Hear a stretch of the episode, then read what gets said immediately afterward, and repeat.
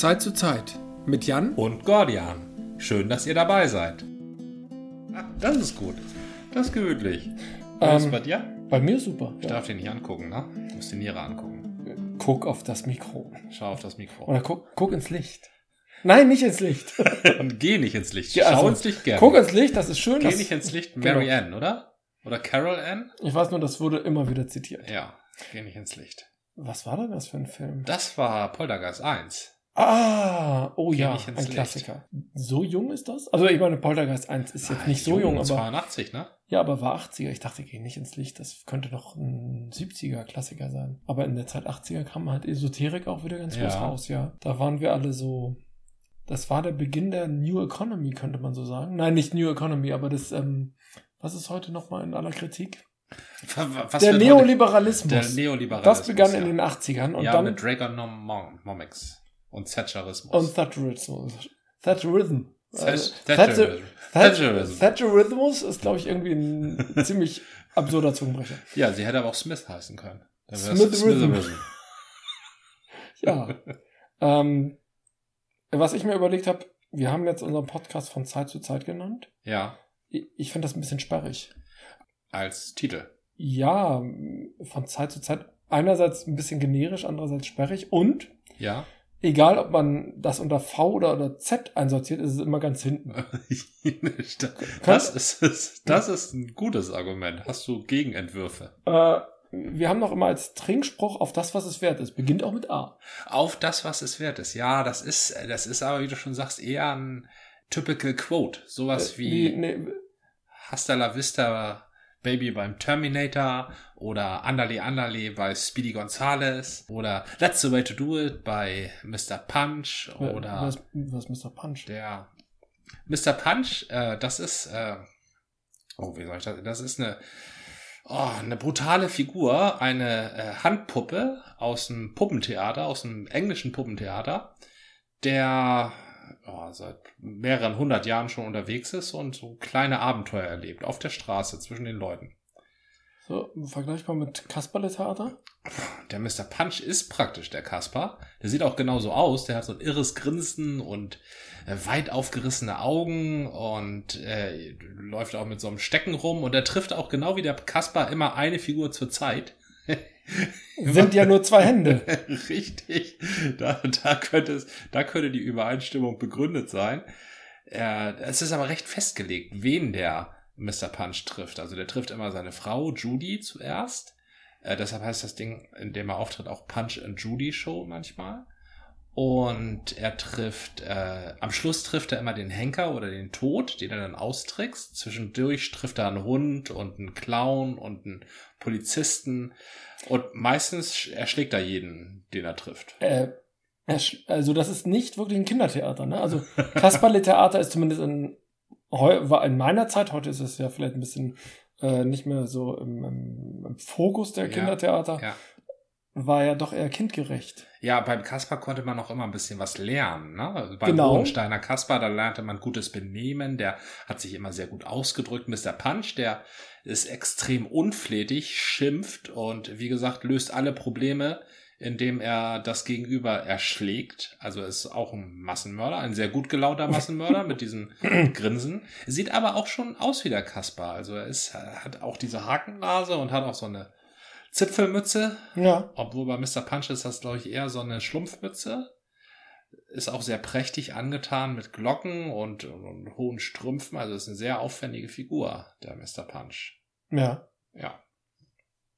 Ja, das ist, also ein Spielzeug ist es nicht. Also Kindertheater, es wird Kindern vorgeführt und Kinder zerren auch die Erwachsenen dahin, aber dieses Mr. Punch-Spiel, das hat schon zwei Ebenen. Eine, die die Kinder verstehen, weil nämlich äh, vordergründig da äh, Probleme mit Schlägen gelöst werden. Das geht einem Kind ja, also wenn ein Kind auch nicht damit einverstanden ist, es wühlt ein Kind auf, es sagt einem Kind was. Ne? Hier schlägt einer jemand anders. Aber zwischen diesen einzelnen Schlägen kann es durchaus um tagespolitische Bezüge gehen oder so sozialkritische, ähm, sozialkritische Andeutungen machen, die halt nur die Erwachsenen, die eine Reihe äh, hinterstehen, Und das Ähm. ist natürlich große Kunst. Das ist ja auch heute im, im Kino und was weiß ich, Büchern auch super, wenn du äh, ein Kinderbuch oder einen Kinderfilm hast, der dann auch gerne als Familienfilm bezeichnet wird, wenn er das zu Recht hat, Ja. äh, also dieses Prädikat oder Ja. diese Auszeichnung, dann hat er genau diese zwei Ebenen, die halt Kinder auf der einen Seite und Erwachsene auf der anderen Seite ansprechen. Ja, Und das hat Mr. Punch eben auch schon gehabt. definitiv. Oder hat gehabt, ist gut. Der ist immer noch unterwegs in den, in London. War vielleicht nicht so häufig, aber in den Seebädern, da tritt, sieht man immer noch Mr. Punch Aufführung. Okay. Ähm, Mr. Punch, weil er immer alle schlägt? Das- ist eine, das ist eine sehr gute Frage. Also Mr. Punch, ja, er schlägt immer alle. Man, also gerüchteweise heißt es, es leitet sich aus dem Italienischen her, wo er äh, äh, ja begründet, glaube ich, in der Commedia dell'arte von einer Figur abstand, die da Pulcinello oder so heißt. Und ja, wie die Engländer das so machen, ähm, anglisieren, anglisieren die solche Worte sehr gerne.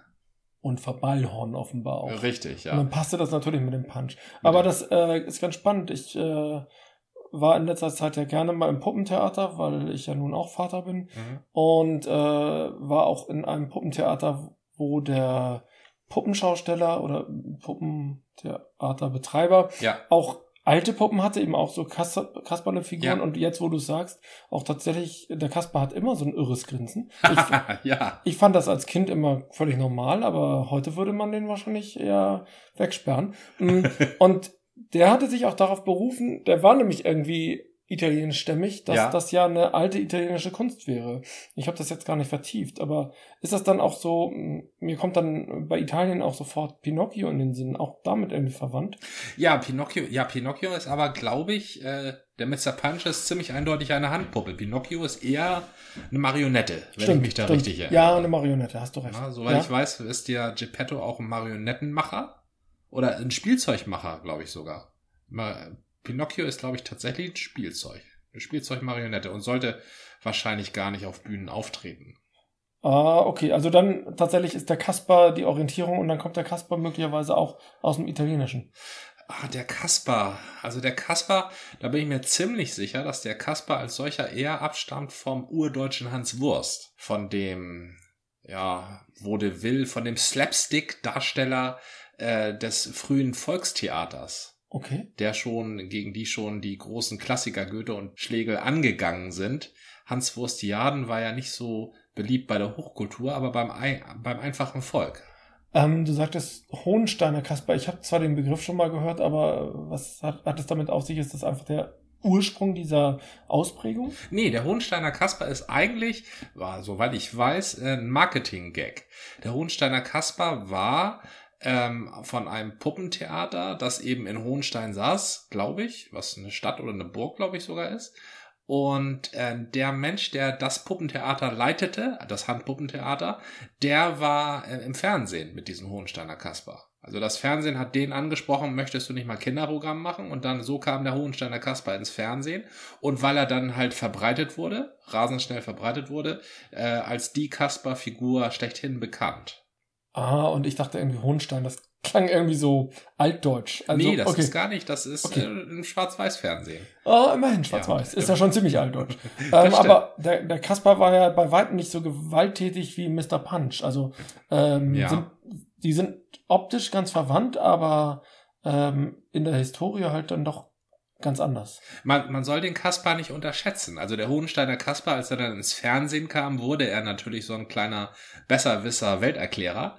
Aber der Kaspar selbst als Urfigur ist auch ausgestattet mit so einer Klatsche. Wenn man sich mal alte Kasper-Bilder ansieht, dann hat er so eine Stange in der Hand. So eine, ähm, da gibt's sogar einen Namen für, Narrenklatsche oder so. Stimmt, habe ich mal gehört. Ich dachte immer, das wäre so eine Art Fächer, also irgendwie so soft. Ja, es ist, es ist auch ein Fächer und es ist auch soft.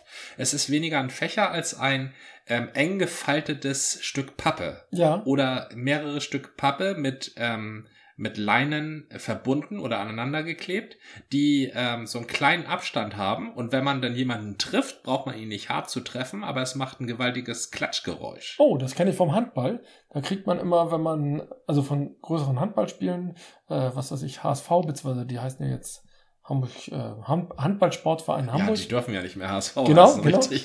Und äh, da wird man, wenn man da halt äh, zu Besuch ist, immer mit so Werbeblättern in A3 ausgestattet, die man halt falten soll, Ja. damit man genau das hat. Man hat etwas Ungefährliches in der Hand, was halt eine Menge Lärm macht und einem die Handflächen nicht so kaputt macht. Richtig. Und das ist dieses Fächerartige, was der, die alten Kasper-Abbildungen hatten. Und was tatsächlich, nee, Mr. Punch hat, glaube ich, um auf unseren kleinen, fröhlichen Massenmörder zurückzukommen, einen richtigen Stock. Mit dem er auch äh, die anderen Figuren so richtig durch die Gegend prügelt. Also, da, da ist, glaube ich, da ist dieser Klatscheffekt, den der Hans Wurst übrigens auch hatte. Der Hans Wurst hatte auch so eine Narrenklatsche immer dabei. Der ist, ja, deshalb Hans Wurst Kaspar, ich glaube, Mr. Punch ist eher eine Parallelentwicklung, obwohl sie sich extrem ähnlich sind. War vielleicht einfach rein optisch äh, sozusagen befruchtet, aber in der Ausprägung, wie die sich verhalten, äh, dann, dann ganz anders. Aber wieso heißt er denn jetzt Mr. Punch? Ja, Mr. Punch, der, ach, ja, er schlägt, also Mr. Punch ist ein, eine Alltagsgestalt, die, die beginnt ihren Tag. Und das ist das, was wir auch be, be, betrachten, wenn wir das Punch Judy Show Puppentheater sehen. Er steht morgens auf und wird von seiner Frau dazu angehalten, äh, auf das Baby aufzupassen. Das macht er allerdings nicht sehr geschickt. Übrigens eine der wenigen Situationen, wo drei Figuren im äh, Theater zu sehen sind, weil das Baby ist so eine, so eine Wiege mit so einem kleinen Wickelkind, wo nur der Kopf rausguckt, an so einer Stange mhm. die der ähm, Puppenspieler dann so unter dem Arm geklemmt hat und auch mitbewegt. Und das Baby lässt Mr. Punch fallen. Das ist ja auch das Einzige, was der Puppenspieler dann noch machen kann. Richtig, er ist runterfallen mhm. lassen. Das ist äh, schön durch die vierte Wand gespielt, wenn ich mir das mal so recht überlege. Ja. Daraufhin kommt die Frau und schimpft Mr. Punch aus und schickt ihn aus dem Haus. Oder schimpft Mr. Punch aus und er schlägt sie. Ja. Was? Ja. Okay. Äh, ich finde das ziemlich radikal und das ist auch für das galt zumindest früher als kindgerecht. Das ist auch, ja, was heißt jetzt kindgerecht? Es ist ja immer nur, das Erschlagen ist immer nur die Pointe nicht die Handlung an sich, in der die Kinder eingebunden sind. Die Kinder sind natürlich eingebunden, indem sie den Figuren zuschreien, Vorsicht, Judy, der will dich schlagen, oder Judy versteckt sich und Mr. Punch sucht sie und die Kinder verraten, Judy ist hinter dem Vorhang, ja, eigentlich in 100% der Fälle hinter dem Vorhang, weil mehr ist ja nicht auf der Bühne. Übrigens ist, ist der Mr. Punch, äh, diese, ähm, diese Darstellung, das ist äh, eine sehr ernstzunehmende Gesellschaft. Nicht jeder darf Mr. Punch Stücke darstellen. Okay. Der Mr. Punch Darsteller, der hat nicht nur die beiden Hände hochzuhalten und die Figuren zu zuppeln, der muss auch ähm, eine, eine Klammer in den Mund nehmen oder sich halb in den Rachen schieben, weil Mr. Punch so eine sehr hohe, nervige Stimmlage hat. Mhm. So also, also was Quäkiges. Etwas Quäkiges. Wenn du dich, erinnerst du dich an Donald Duck Verfilmung? Oh, ja, ja, ja. Ja, der Mr. Punch spricht so ziemlich genauso wie Donald. Ah, ich dachte eben noch an Ernie, aber okay, Donald Duck ist natürlich ja, ziemlich richtig. quäkig, ja. Du kannst kaum ein Wort verstehen. Mhm. Ähm, es ist ziemlich hoch, es ist enervierend, näselnd ja. und äh, hysterisch. Also äh, es ist einfach hysterisch. Und ähm, weil der Puppenspieler äh, eben Mr. Punch spricht und dann die andere Figur spricht, schiebt er so mit seiner Zunge im Rachenraum immer dieses Ding hin und her. Einige haben die auch an der Leine, diese, diese, ähm, so eine Tülle, so eine Blechtülle ist das, ja, durch die er spricht, weil sie auch manchmal verschluckt wird. Oh, ja. okay. Und deshalb haben die Leute sehr viel Respekt vor diesem Puppenspieler und nennen ihn sogar Professor. Also Mr. Punch, Puppenspieler, heißen Professoren. Professor Punch? Nee, also Punch ist schon die Figur. Okay, okay. Aber vielleicht Professor of Punch. Okay. Ja. Und er hat immer so ein Team ab mit einem Typen, der draußen rumläuft und eben die Leute zum Mitwachen animiert und in allererster Linie zum Geld geben. Ah, mit Hut rumgeben und so weiter. Richtig, mhm, ja, mhm. ja. Okay, okay.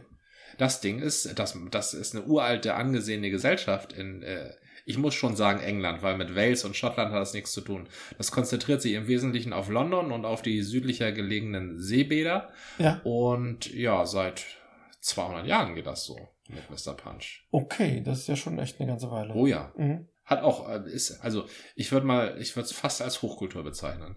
Ja. Äh, Mr. Punch hat auch tatsächlich äh, dazu geführt, dass eins der berühmtesten oder überhaupt das Satire-Magazin wenn man vom Satire-Magazin redet, dann ist ja. es das Mr. das Punch-Magazin in London verlegt ab Mitte 19. Jahrhundert, glaube ich. Das Punch-Magazin? Ja, das ist das erste, ja, okay, es ist nicht das erste Satire-Magazin, aber es ist praktisch das Satire-Magazin.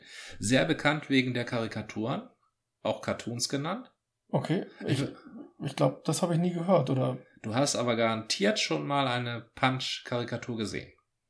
Also wenn du Geschichtsunterricht hattest, Ja, hatte hat in deinen Geschichtsbüchern sicherlich irgendwann mal ein Sachverhalt mit einer Karikatur dargestellt. Hast du ein Be Beispiel irgendwas? Also- ja, wie, wie der britische König äh, und der deutsche Kaiser ein Stück von China abschneiden zum Beispiel. Oh ja, okay. Oder Doch. eine sehr bekannte Karikatur ist, der Lotse geht von Bord. So wie Ah, Bismarck, natürlich. na? Ja. Bismarck so am Schiff Bismarck runtergeht. geht die, äh, und oben steht Willem II. und äh, guckt da so ein bisschen verdrießlich runter. Ja, Richtig, ja, natürlich. Das ist aus dem Punch-Magazin. das ist aus dem Punch-Magazin. Das ist natürlich sehr bekannt, natürlich. Das ist ein von John Tenniel gezeichnet, der auch die berühmten Alice im Wunderland Bilder gemacht hat, also die, die wir heute als solche kennen. die Klassiker. Die die Vorlagen waren für die Disney-Filme letztendlich. Ja, ja. Und der ähm, hat eben für Punch gezeichnet. Cartoons nannte man das. Das Abgefahrene ist ja, dass wir in Hamburg wiederum mit der Lotse geht von Bord, äh, erinnere ich noch, äh, Anfang der 80er, Ja, war dann ja so eine SPD-Kampagne. richtig. Der ja. Lotse darf nicht von Bord gehen oder sowas, die Ja. dann auf Helmut Schmidt bezogen war. Ähm, mag man auch dann äh, gucken, ob man das so, die Parallelen so haben möchte, aber egal. Die Also- Parallelen sind naheliegend, weil tatsächlich der Lotse, der da von Bord ging, also der Bismarck, der da die Stufen runterging, den Ja. hat der ähm, Tenniel so eine Prinz-Heinrich-Mütze auf den Kopf gemalt, wie sie auch der Helmut Schmidt Ja. gerne trug. Okay, das passt natürlich. Ja. Stimmt, stimmt. Ja, das. Okay, ich habe tatsächlich jetzt begriffen, ähm, Catchphrase oder oder wie auch immer das heißt, ist kein guter Titel. Ja, stimmt, der Mr. Punch, der Mr. Punch zum Beispiel, der sagt jedes Mal, wenn er jemanden erschlägt, Ja, also wenn er seine Herausforderung des täglichen Lebens mal wieder mit roher Gewalt beantwortet hat, sagt er, that's the way to do it. Oder, that's the way to do it. Ja, ich kann gar nicht so reden ohne die Tülle im Mund. Hattest du mal diese Tülle im Mund? Nee, die hatte ich, das möchte, das muss ich, das stelle stell ich mir auch sehr unangenehm vor. Du bist ja auch kein Professor. ich habe das Bestreben auch gar nicht. Okay, dann würde ich sagen, ähm, bleiben wir doch bei dem Titel von Zeit zu Zeit. So heißt unser Podcast. Von Zeit zu Zeit. Das war eine Folge des Podcasts von Zeit zu Zeit mit Gordian. Und Jan, bis zum nächsten Mal.